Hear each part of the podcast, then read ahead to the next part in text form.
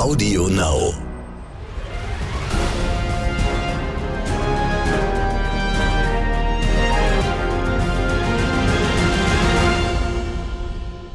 Wie tickt Amerika? Der NTV Business Podcast aus New York. Hi, hello and welcome. Ich bin Sandra Navidi. Jetzt mit aktuellen Themen von der Wall Street aus New York. Schwerpunkt heute Handelskriege. We don't have free trade. You know, I, I believe in free trade, right? But we don't have free trade. We have very, very unfair trade. I call it unfair trade. Im Fokus. Made in Germany, das steht hier in Amerika für Prestige und Qualität. Die Amerikaner lieben ihre deutschen Autos, ihre Küchen, ihre Waschmaschinen. Die sind hier ein Statussymbol und obwohl sie tendenziell teurer sind als amerikanische, zahlen die Amerikaner doch gerne einen Aufpreis für diese Qualität. Aber einem Amerikaner sind diese Produkte leider schon immer ein Dorn im Auge gewesen, nämlich ausgerechnet dem amerikanischen Präsidenten Donald Trump. Seit Jahrzehnten wettert er gegen diese Produkte und sagte damals schon, dass er nicht ruhen werde, bis er kein Mercedes-Sterne auf der Fifth Avenue sieht. Auch Deutsche an sich haben es Trump nicht sonderlich angetan, allen voran Kanzlerin Angela Merkel. Michael Wolff ist ein langjähriger Trump-Kenner und der Autor des Bestsellers Feuer und Zorn. Und er hat Trumps Reaktion auf die Kanzlerin beschrieben mit den Worten, Merkel, wenn er ihren Namen schon hört, dann schneidet er eine Grimasse und tut so, als ob ihm gleich übel wird. Zitat der Woche. Das kommt von Michael Bloomberg. Er ist bekannt als der Gründer des Multimedia-Unternehmens Bloomberg und der ehemalige Bürgermeister von New York und übrigens echter Milliardär. Der hält sich zwar normalerweise zurück, aber vor kurzem hat er einen dramatischen Warnaufruf veröffentlicht, nämlich äh, stoppt Trumps Handelskriege. Und das hat für ziemlich viel Aufsehen gesorgt, eben gerade weil er sich meistens zurückhält. Und er hat noch draufgelegt, er hat gesagt, das Vorgehen von Trump sei verstörend, unsinnig, unverantwortlich. Und vor allen Dingen hat er gewarnt vor den negativen Folgen, die Trumps Vorgehensweise für die Wirtschaft hat und für US-Unternehmen. Er steht mit seiner Meinung auch nicht alleine da. In den USA formiert sich gerade der Widerstand, bei den Republikanern auch, vor allem natürlich auch bei den Wirtschaftsbossen und nicht zuletzt bei der Bevölkerung selbst. Zum Thema Handelskriege spreche ich jetzt mit Charles Delara. Er ist Chairman der Partners Group Nordamerika und war vorher Chef des Internationalen Bankenverbandes IIF und in verschiedenen Führungspositionen der Reagan- und Bush-Regierungen tätig. Können Unternehmenschefs, Verbände, Lobbyingorganisationen konstruktiven Einfluss auf Trump geltend machen? Wirtschaftsverbände sind wichtig und es ist gut, dass sie sich einsetzen, aber ihr Einfluss auf diese Administration ist ehrlich gesagt gering. Wenn etwas Einfluss auf Trump hat, dann sind es Umfragen und die sehen in letzter Zeit nicht allzu gut aus. Der Verlust politischer Unterstützung wird ihn stärker beeinflussen als jede Stimme aus der Wirtschaft.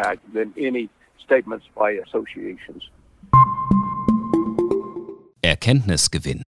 Trump liegt schon mit seiner Analyse völlig falsch und dementsprechend falsch sind natürlich auch seine vermeintlichen Lösungsansätze. Wenn wir jetzt mal schauen, sagen wir mal erstens auf der Metaebene, also ganz von oben betrachtet, Handelskriege sind immer negativ für alle Beteiligten und vor allen Dingen, das sieht man gerade jetzt, wenn sie einmal in Gang gesetzt sind, sind sie unmöglich zu stoppen.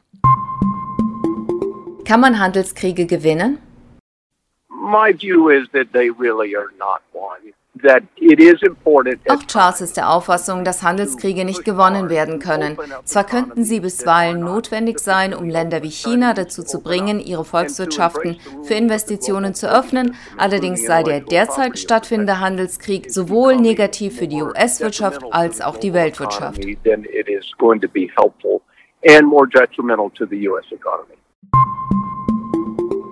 Das hat mehrere Gründe. Zum einen ist Handel kein Nullsummenspiel, wie Donald Trump gerne behauptet.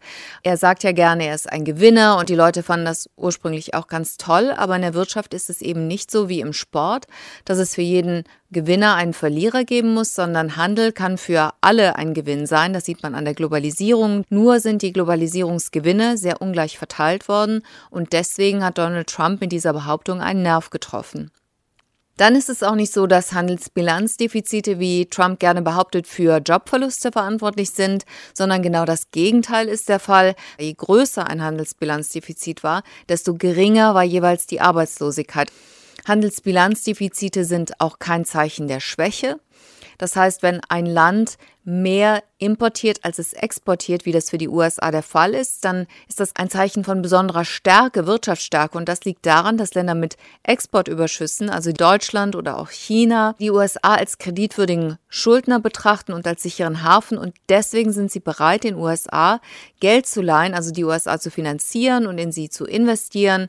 Und am Ende sind alle Gewinner. Die Regierung kann sich preiswert Geld leihen, die amerikanischen Verbraucher haben eine größere Warenauswahl, zahlen niedrigere Preise und haben eine höhere Lebensqualität.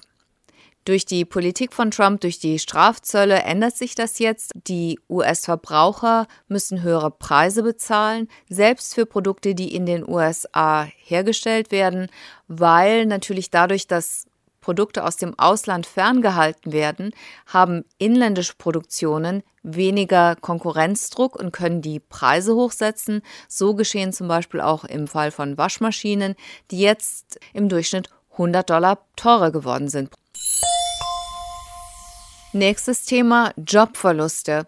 Es ist auch nicht so, dass Außenhandel und Outsourcing der Grund für die Jobverluste waren, sondern der Grund für 90 Prozent der Jobverluste der letzten Jahrzehnte war die Automatisierung. Es ist einfach so, dass heute mehr mit weniger Menschen hergestellt wird. Beispiel General Motors, die stellen zum Beispiel heute mehr Autos her als jemals zuvor, beschäftigen aber nur noch ein Drittel der Arbeitskräfte, die sie noch in den 70er Jahren hatten.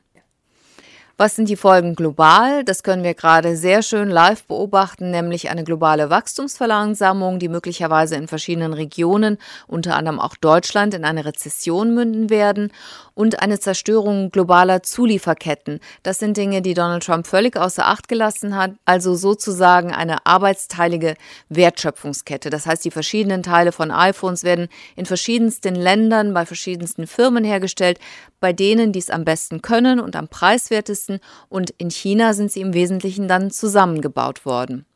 Das hat zu Effizienzsteigerungen geführt, Waren sind verfügbarer und preiswerter geworden, hatte aber auch zur Folge, dass viele Hersteller in den USA abhängig geworden sind von chinesischen Zulieferern und die kann man auch nicht einfach wechseln, wie Donald Trump das sagt, ach, die sollen jetzt zurückkommen, die Produktion in die USA, weil solche Zulieferketten, die haben sich über Jahre gebildet. Das heißt, der hat spezielle Maschinen anfertigen lassen, der hat bestimmte Prozesse eingeführt, Know-how entwickelt, Fachkräfte eingestellt und das kann man nicht von heute auf morgen in ein völlig anderes Land verlegen. Das leuchtet hier ein.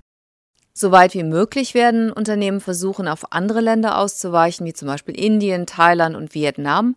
Die sind jetzt zum Teil auch preiswerter, was die Lohnkosten betrifft. Auf der anderen Seite muss man auch sehen, dass kein Land für Donald Trump sicher ist, denn er hat auch dann kürzlich noch Strafzölle angedroht für Indien und für Vietnam. Nachdem wir jetzt bei dem Erkenntnisgewinn zunächst die Metaebene besprochen haben und daraufhin die Folgen global, schauen wir jetzt in die USA. Man muss sehen, dass der Handelskrieg jetzt schon zahlreiche negative Folgen für die US-Wirtschaft hatte. Das räumen sogar Trumps Berater ein. Zwar ist der Schaden mit weniger als einem Prozent des Bruttoinlandproduktes noch relativ gering. Auf der anderen Seite sind monatliche Verluste von circa drei Milliarden Dollar auch nicht gerade Peanuts. Und man muss sehen, dass insbesondere vor dem Hintergrund des Rekorddefizits, der lockeren Zentralbankpolitik und des nachlassenden globalen Wachstums die USA mittlerweile entscheidend geschwächt sind. Die negativen Folgen von Trumps Wirtschaftspolitik äußern sich auch in dem Verlust von Tausenden von Arbeitsplätzen. Und es ist einfach nicht gut durchdacht. Wenn wir einfach mal als Beispiel anschauen, die Strafzölle auf Stahl. Wir müssen unterscheiden zwischen der stahlfördernden Industrie und der stahlverarbeitenden Industrie. Die stahlfördernde Industrie wollte Trump durch seine Maßnahmen ja schützen, das heißt die ausländische Konkurrenz vom Hals schaffen, damit mehr Arbeitsplätze in der Stahlindustrie geschaffen werden. Dadurch, dass er die heimische Stahlindustrie geschützt hat, konnten diese ihren Preis jetzt erhöhen für das geförderte Stahl. Und das heißt, die ganzen Industrien, die nachher mit Stahl arbeiten, für die ist dann der Einkauf von Stahl teurer geworden, teurer jedenfalls als das vorher war mit dem importierten Stahl.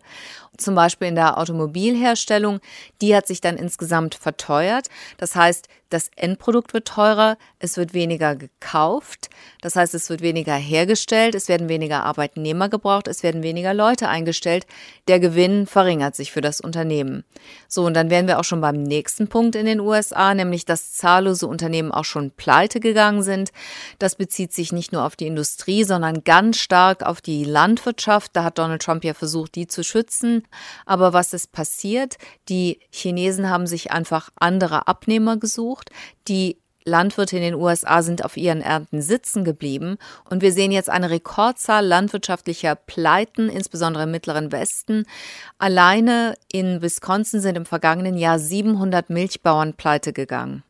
Die Krönung des Ganzen ist auch noch, dass der Import chinesischer Güter sich nicht verringert hat, weil nämlich der Wert der chinesischen Währung hat sich verringert. Dadurch sind die Produkte, die die USA aus China einführen, preiswerter geworden, selbst mit Auferlegung von Strafzöllen darauf.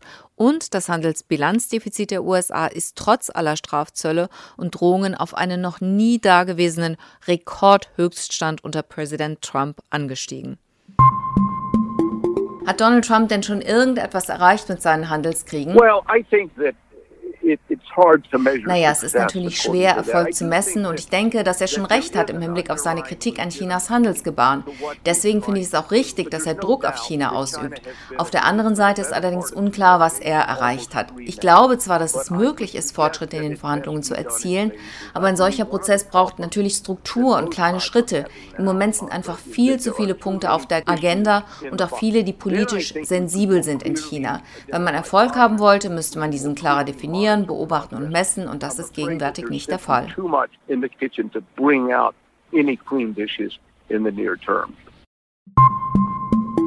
Kommen wir zum wichtigsten Thema, nämlich den Folgen für Deutschland. Auch hier sieht man ganz klar eine Wachstumsverlangsamung und die Experten diskutieren darüber, ob Deutschland eine Rezession schlittern wird. Der Servicesektor hält sich noch wacker, aber auf dem Gebiet der Industrie, Industrieproduktion sieht man definitiv, dass die schwächer wird. Das liegt vor allen Dingen auch an der Ungewissheit, also der Ungewissheit, wie geht es jetzt weiter? Kommen die Strafzölle? Wie hoch werden die?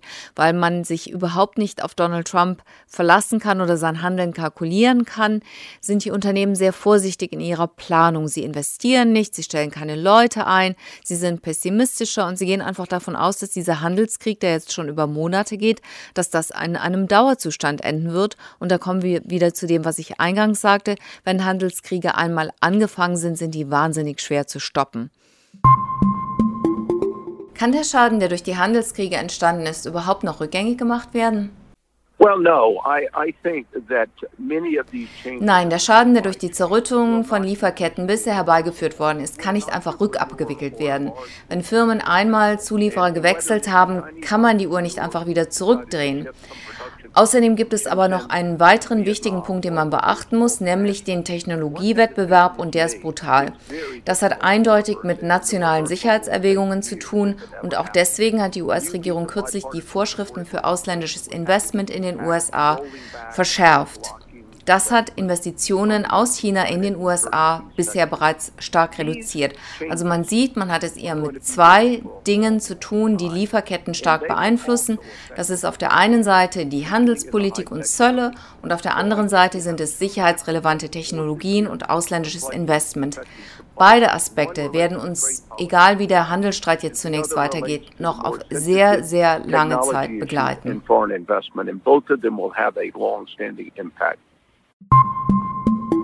Für Deutschland hat das relativ dramatische Folgen, weil die USA neben China Deutschlands größter Absatzmarkt sind.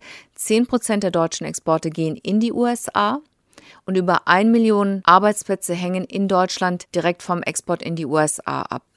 Die Strafzölle üben zusätzlichen Druck auf die Automobilindustrie aus, die sowieso schon ächzt unter der Wende zu Elektroautos und selbstfahrenden Fahrzeugen und dem Dieselskandal. Das ist also eine zusätzliche Belastung, die die Automobilhersteller überhaupt nicht gebrauchen können.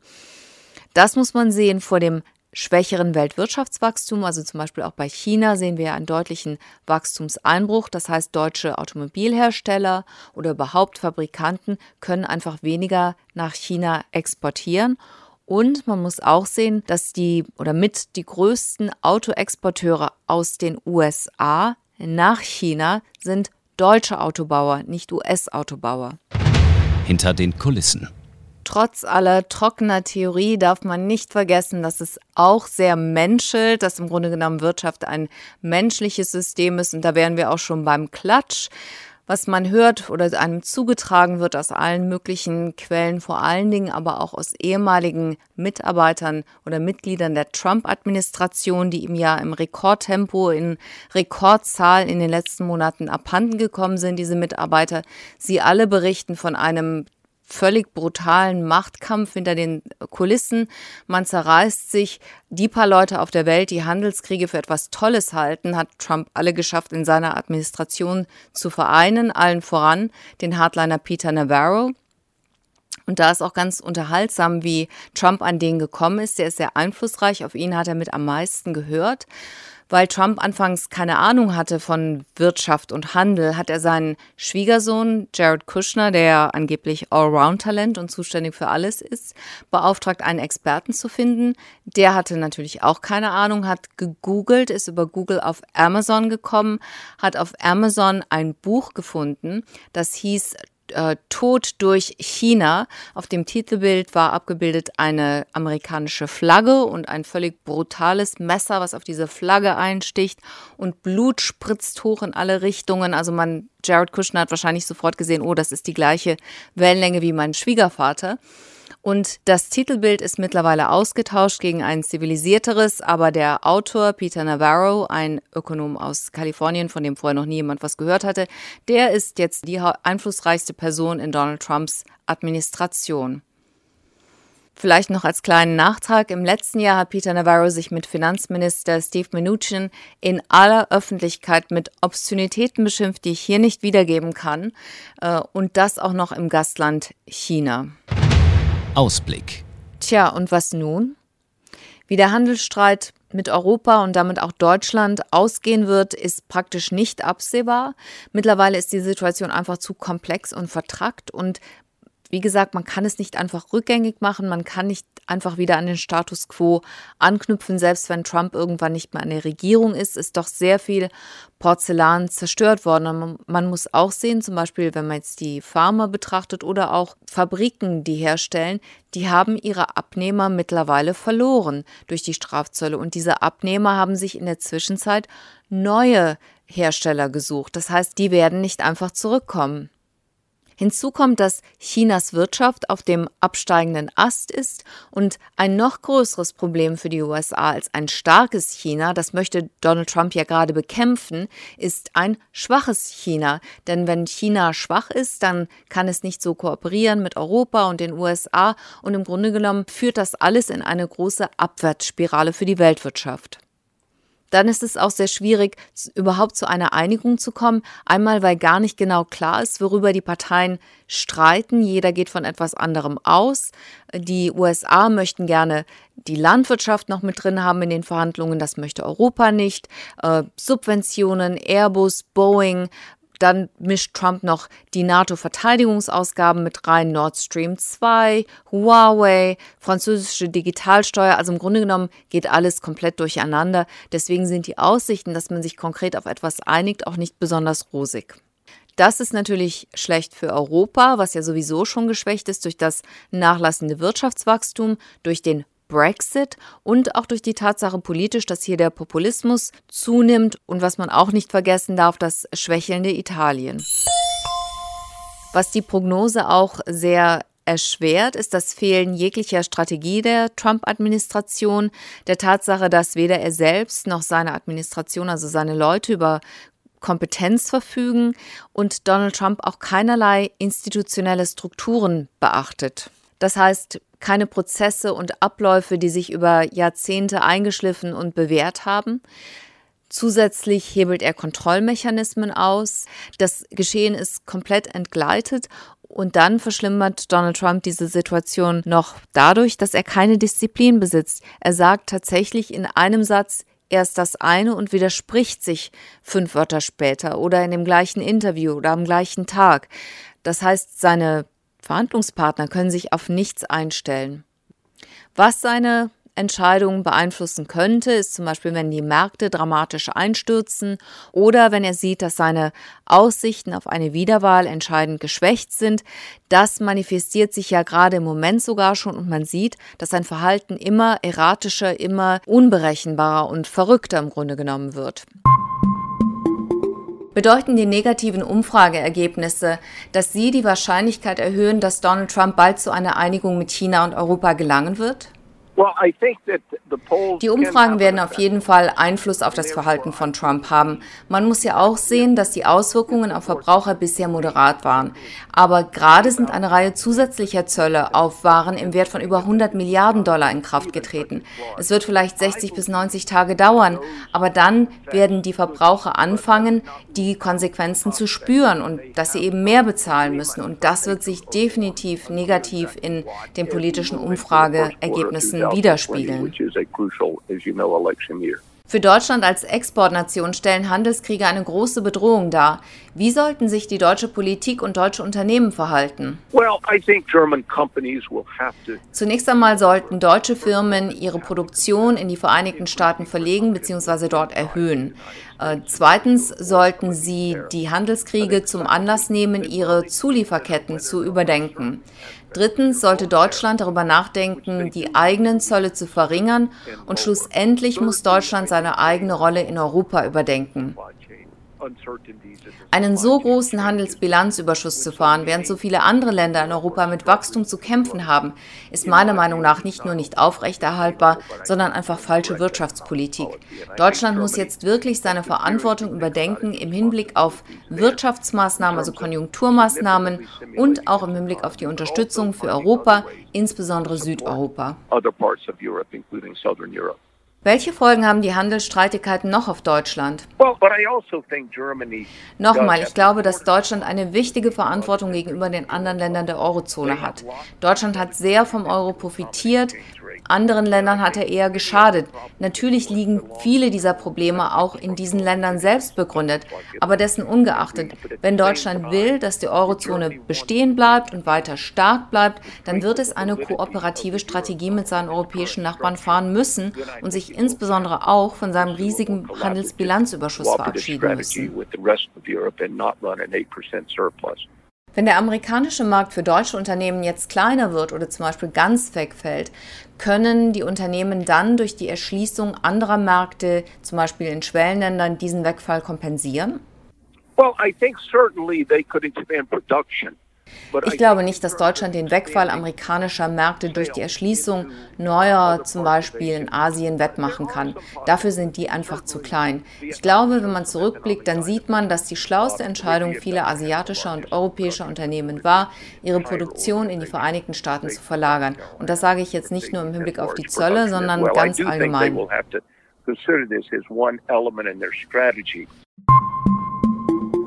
Was ist das Fazit? Donald Trump zerstört die globale Wirtschafts- und Handelsordnung ganz proaktiv, um daraus für Amerika und natürlich vor allem für sich selbst Profit zu schlagen. Als Donald Trump das Ruder übernommen hat, gab es einen weltweiten Wirtschaftsaufschwung. Er hat eine florierende Wirtschaft von Obama übernommen. Diese befand sich quasi im Autopilot. Das heißt, wenn Donald Trump nichts gemacht hätte, wäre sie vermutlich so weitergelaufen. In dieses Getriebe hat er durch die Handelskriege eine Schraube geworfen und mittlerweile haben sich dadurch die Konjunkturaussichten für alle drastisch verdüstert. Anstatt, er soll ja der tolle Dealmaker sein, anstatt einen Deal zu schaffen, wodurch es allen besser geht, also eine Win-Win-Situation, hat er eine Situation geschaffen, die für alle schlechter ist und er kann sich zu Hause damit rühmen und sagen, aber für uns ist sie am wenigsten schlecht. Den Chinesen und den Europäern, denen geht es noch viel schlechter.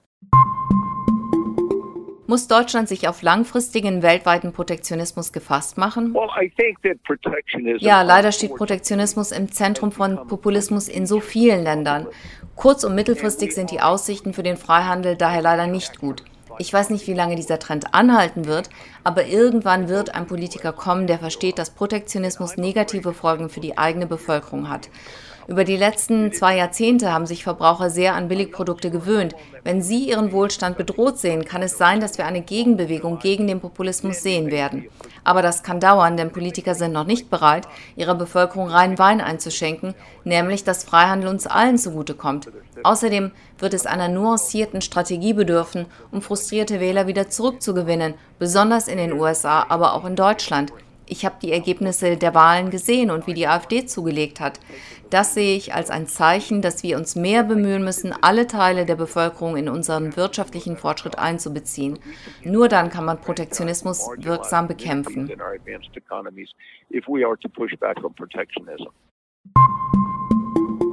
Protektionismus, Isolationismus, Populismus gewinnen in vielen Teilen der Welt an Schwung. Das ist eine Tendenz, auf die man sich leider einstellen muss. Natürlich sollte man versuchen, dieser Entwicklung entgegenzuwirken. Aber wir haben ja gesehen, mit Donald Trump ist nicht gut Kirschen essen. Er führt die Wirtschaft weiter wie seine Unternehmen, wie er es mit seinen Unternehmen getan hat, ohne Rücksicht auf Verluste.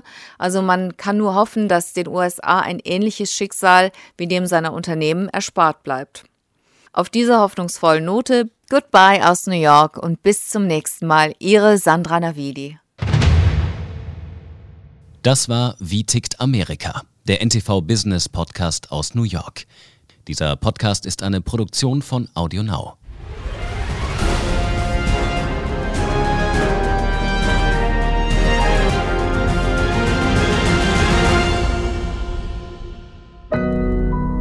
Audio Now.